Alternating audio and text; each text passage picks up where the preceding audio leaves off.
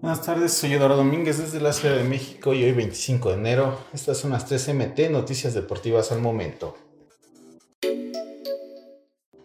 Diego Lainez solo está una firma de ser nuevo jugador de Tigres y por ello ya habría dicho su adiós a sus compañeros en el Betis previo a la desvinculación con el conjunto andaluz según reportes desde España.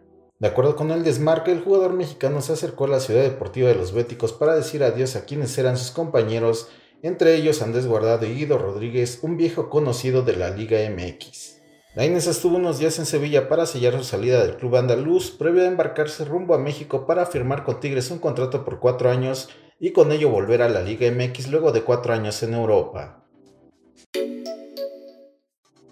Dani Alves está en el ojo del huracán y su hermano Ney Alves salió en su defensa ya que negó los cargos de agresión sexual que surgieron y afirmó que cayó en una trampa y una conspiración diabólica.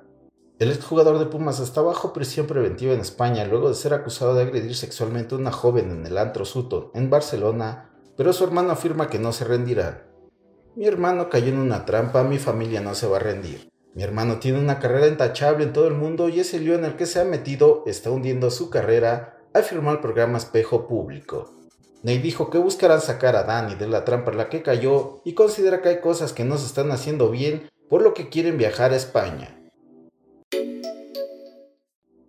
Cruz Azul no ha carburado en el arranque de clausura 2023 de la Liga MX, en donde no ha podido conocer la victoria, sin embargo, más allá de eso, una de sus leyendas como lo es Carlos Hermosillo criticó la planeación y las decisiones que ha tomado la directiva del club.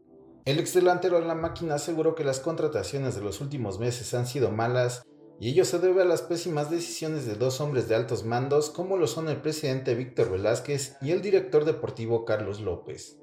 Cuando toman el control estos directivos, lo que hacen es convertir un equipo grande en un equipo chico, primero con una pésima planeación, segundo con unas contrataciones que la verdad no se entiende, comentó Hermosillo en entrevista para el diario AS.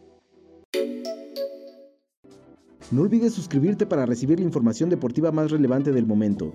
Esta y todas las noticias las puedes encontrar en mediotiempo.com y en todas sus redes sociales.